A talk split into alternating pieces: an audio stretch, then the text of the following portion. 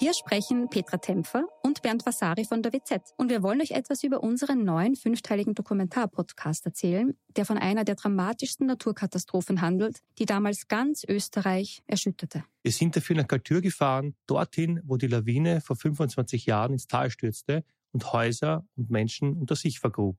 31 Menschen starben, darunter zahlreiche Kinder. Wir haben nach Antworten auf die Frage gesucht, wie es überhaupt zu dem Unglück kommen konnte und wer damals die Verantwortung getragen hat. Gibt es überhaupt einen Schuldigen? Die Kaltürer haben uns auch erzählt, wie sie die Tage nach der Katastrophe erlebt haben. Der damalige Bürgermeister war übrigens Anton Matle, der heute Landeshauptmann von Tirol ist. Ihr könnt unseren Podcast Galtür, der weiße Tod unter wz.at hören und auf allen Plattformen, wo es Podcasts gibt.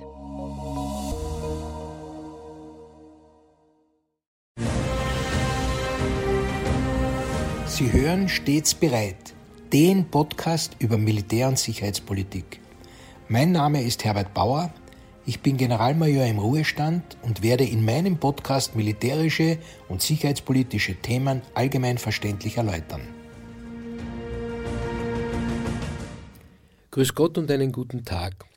Heute möchte ich der Frage nachgehen, ob es sinnvoll und notwendig ist, dass Europa eine Atommacht wird. Lassen wir einmal die gegebenen völkerrechtlichen Situationen und allfällige nationale Gesetze außer Acht und betrachten wir nur die militärstrategische und machtpolitische Dimension. Ob man will oder nicht, ob es einem gefällt oder nicht, die längste Friedensperiode in der Geschichte Europas ist nicht der Erfolg der Friedensbewegung oder eines gewaltlosen Widerstandes, sondern das Ergebnis ausgeklügelter Militärstrategien, die im Kern auf einer atomaren Abschreckung aufbauen. Ich habe dieses Gleichgewicht der Mächte, die Balance of Power, ziemlich ausführlich in der Episode 1 meines Podcasts beschrieben, die nach wie vor die mit den meisten Downloads ist. Notwendige Parameter werde ich wiederholen, anderes versuche ich dort nachzuhören. Ich werde die heutige Episode in vier große Bereiche gliedern. Erstens möchte ich beginnen mit einer groben und vereinfachenden Darstellung der aktuellen Sicherheitslage Europas und der Herausforderungen, mit denen unser Subkontinent konfrontiert ist. Danach möchte ich zweitens äh, meine Bewertung der Wirksamkeit der bestehenden Verteidigungspolitik und Verteidigungsfähigkeit ansprechen. Drittens die Rolle und das Gewicht Europas in internationalen Sicherheitsfragen betrachten.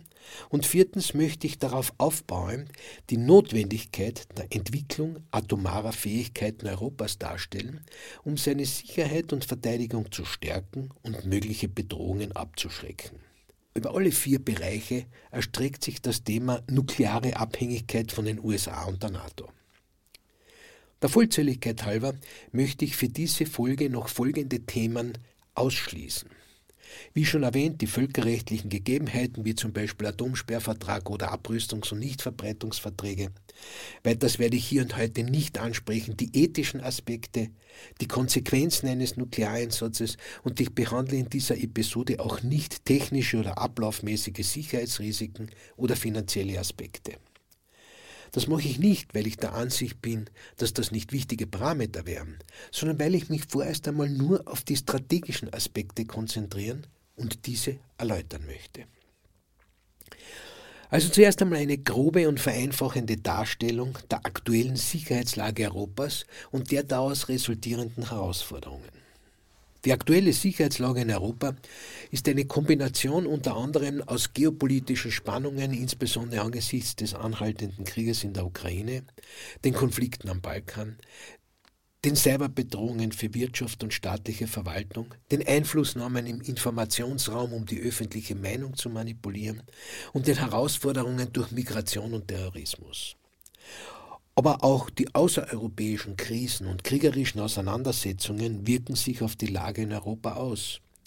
Als Beispiel sei der Nahostkonflikt und die Bedrohungen der Schifffahrtsrouten im Roten Meer oder der Rückgang des Eises in der arktischen See angeführt. Alle aufgezählten Faktoren stellen in Summe eine komplexe Herausforderung für die Sicherheit und Stabilität des Kontinents dar und würden daher auch eine koordinierte Antwort auf europäischer und internationaler Ebene erfordern. Diese Herausforderungen unterstreichen die Notwendigkeit verstärkter Sicherheitsmaßnahmen sowie einer stärkeren Zusammenarbeit zwischen den europäischen Staaten, die sich aber meiner Meinung nach viel zu langsam inkohärent entwickelt, als dass sie den Herausforderungen zeitgerecht begegnen kann.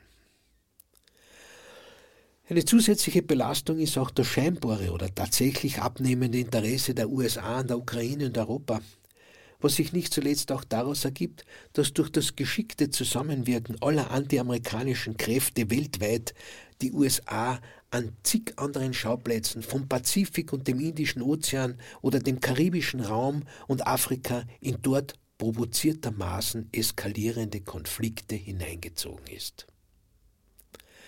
Russland seinerseits erhebt einen klaren Machtanspruch auf seine alte Größe. Und da wird auch die Bedeutung der nuklearen Komponente klar. Kann man doch erkennen, dass sich niemand mit einer Nuklearmacht anlegen will, womit man allerdings durch diese auch erpressbar wird. Ausdruck dieser Vorsicht ist das westliche Herumeiern in der Unterstützung der ums Überleben kämpfenden Ukraine. Schlussfolgerung Wirkliche Bedeutung ergibt sich nur aus der Fähigkeit, nuklear agieren zu können. Und genau das kann Europa und die EU als politisches Konstrukt und gewinnorientierte und konsumgetriebene Gemeinschaft eben nicht.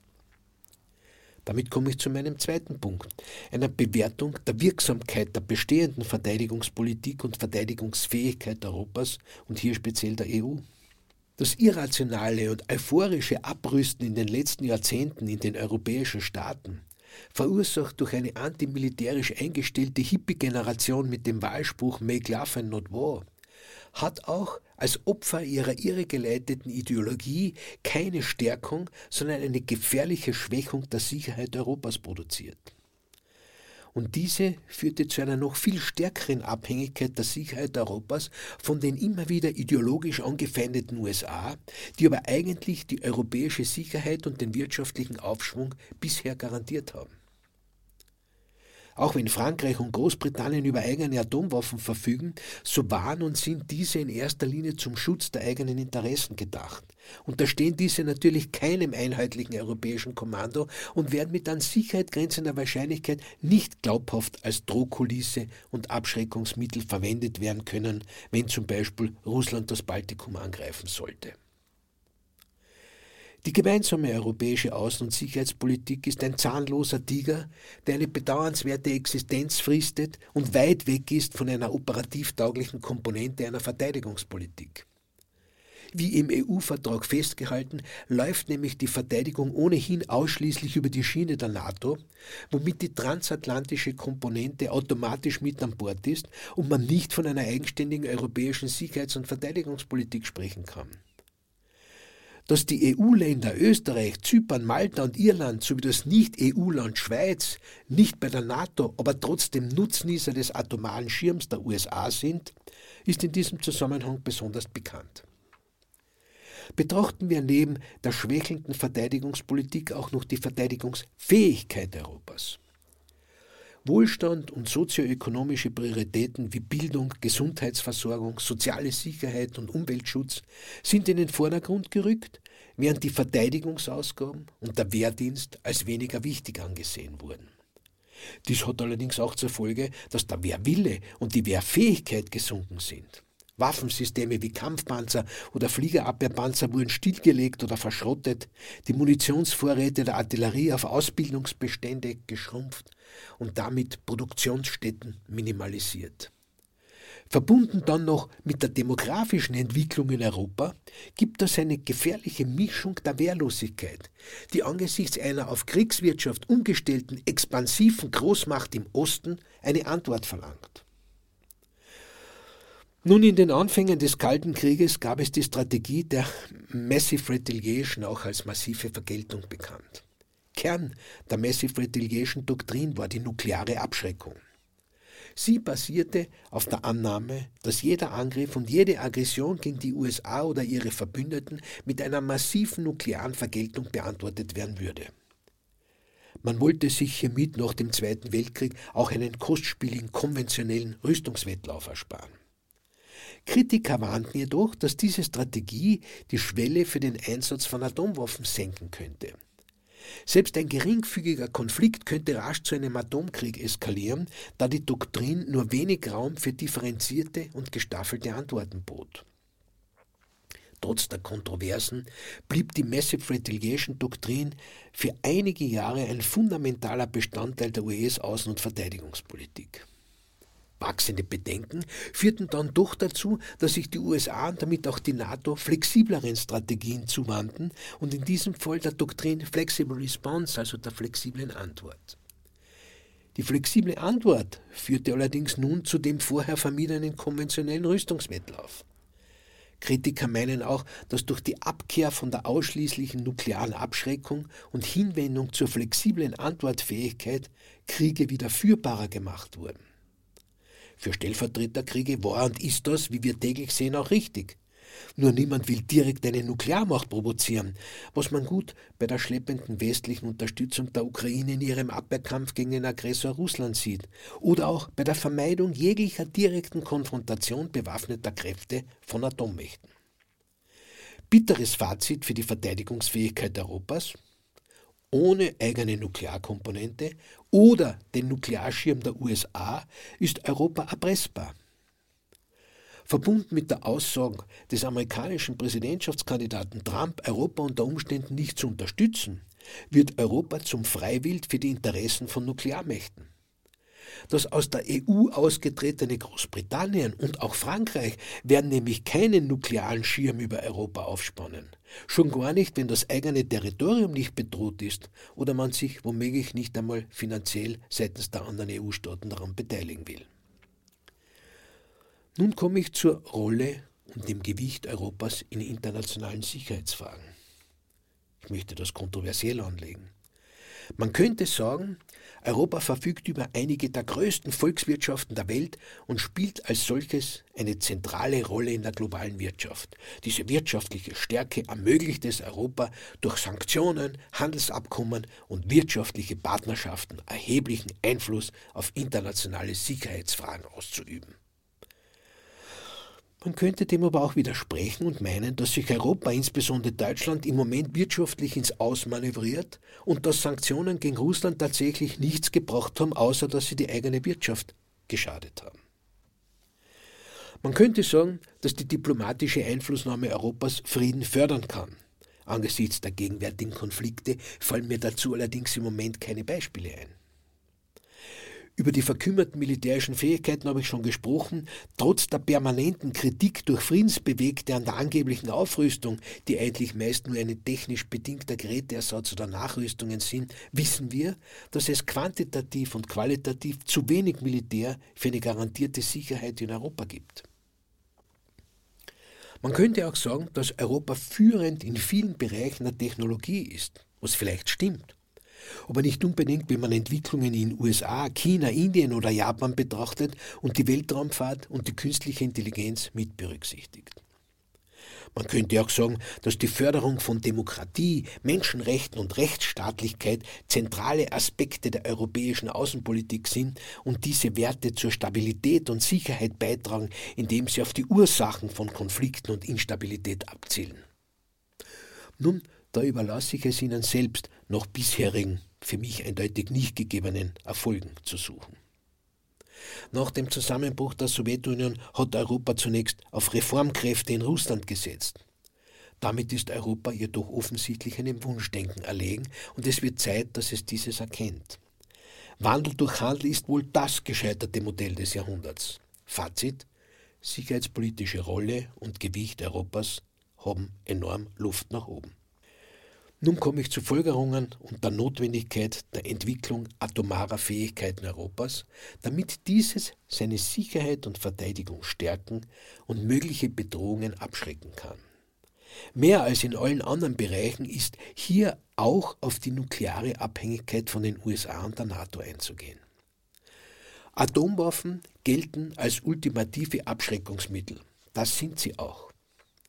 Alleine ihre Existenz erhöht die Kosten eines potenziellen Angriffs auf ein untragbares Ausmaß, da sie die Fähigkeiten bieten, auf jede massive Bedrohung oder Aggression mit vernichtender Wirkung zu reagieren. Europäische eigene nukleare Fähigkeiten würden diese Abschreckungswirkung unterstreichen und könnten dazu beitragen, die Sicherheit des Kontinents gegenüber imperialistischen Begehrlichkeiten zu gewährleisten. Ich spreche von Europa und meine natürlich mehrheitlich die EU. Es muss aber auch klar sein, dass alle europäischen Staaten, EU-Mitglied oder nicht, NATO-Mitglied oder nicht, diesbezüglich im gleichen Boot sitzen. Angesichts der zunehmenden politischen Unsich geopolitischen Unsicherheiten und der Veränderungen in den globalen Machtverhältnissen könnte daher die Entwicklung eigener nuklearer Fähigkeiten Europas dessen strategische Autonomie entscheidend stärken. Dies würde Europa ermöglichen, in Sicherheitsfragen unabhängiger von den USA und anderen Verbündeten zu agieren, insbesondere in Zeiten, in denen deren Unterstützung möglicherweise nicht garantiert ist. Die Stationierung von US-Atomwaffen in Europa im Rahmen der NATO-Strategie der nuklearen Teilhabe bietet zwar eine gewisse Abschreckung, jedoch könnte die Entwicklung eigener europäischer Nuklearwaffen die Glaubwürdigkeit und die Unmittelbarkeit der Abschreckung in den Augen potenzieller Aggressoren massiv verstärken. Die Verbreitung von Nuklearwaffen und die Verbesserung der ballistischen Raketenfähigkeiten durch Staaten wie Nordkorea und der potenzielle Ausbau des iranischen Nuklearprogramms stellen neue Sicherheitsherausforderungen dar. Eigene nukleare Fähigkeiten könnten Europa eine robustere Position in der Non-Proliferationsdiplomatie geben und als Gegengewicht zu solchen Entwicklungen dienen. Dazu müsste allerdings eine gemeinsame Entwicklung und Kontrolle von Nuklearwaffen erfolgen, um so die Zusammenarbeit und Einheit innerhalb Europas in Verteidigungs- und Sicherheitsfragen zu fördern. Dies könnte wiederum zu einer stärkeren und kohärenteren, aber vor allem glaubwürdigeren europäischen Außen- und Sicherheitspolitik beitragen. Schauen wir uns daher auch noch die bereits bestehenden Atommächte Europas genauer an.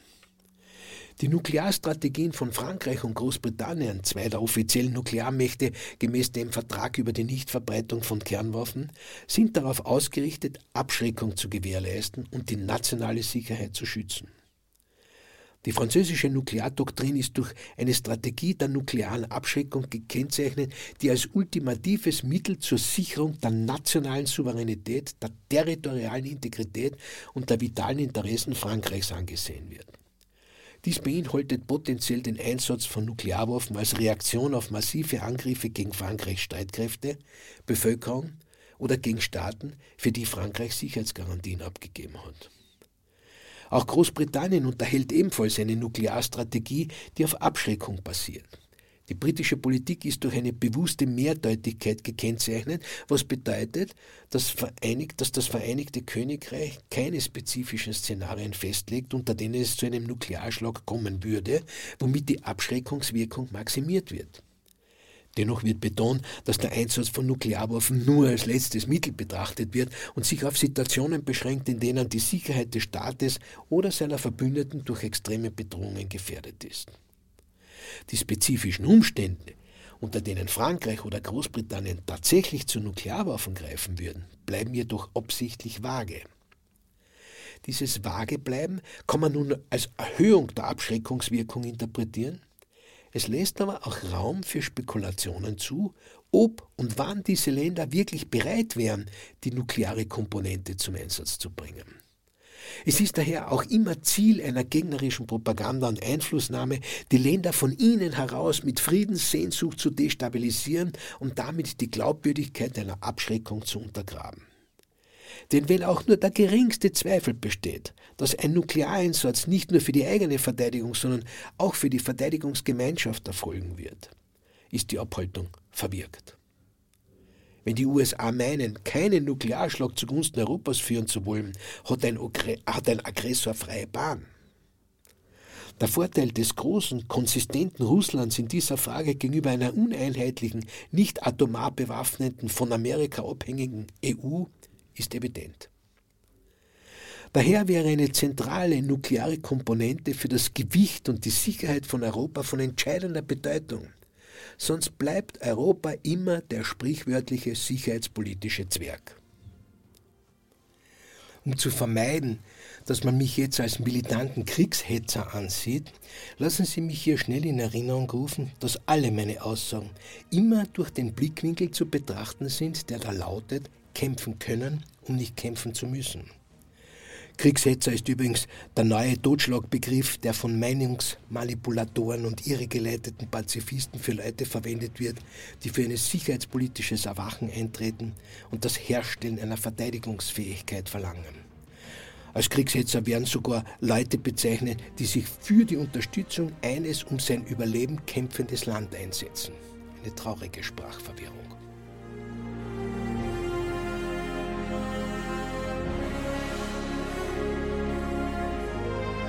Sie hörten Stets bereit, den Podcast über Militär- und Sicherheitspolitik. Sollten Sie Fragen zum Militär oder zu sicherheitspolitischen Themen haben, schreiben Sie mir bitte ein E-Mail an stets bereit at missing-link.media. Vielen Dank fürs Zuhören. Bis zum nächsten Mal. Ihr Herbert Bauer.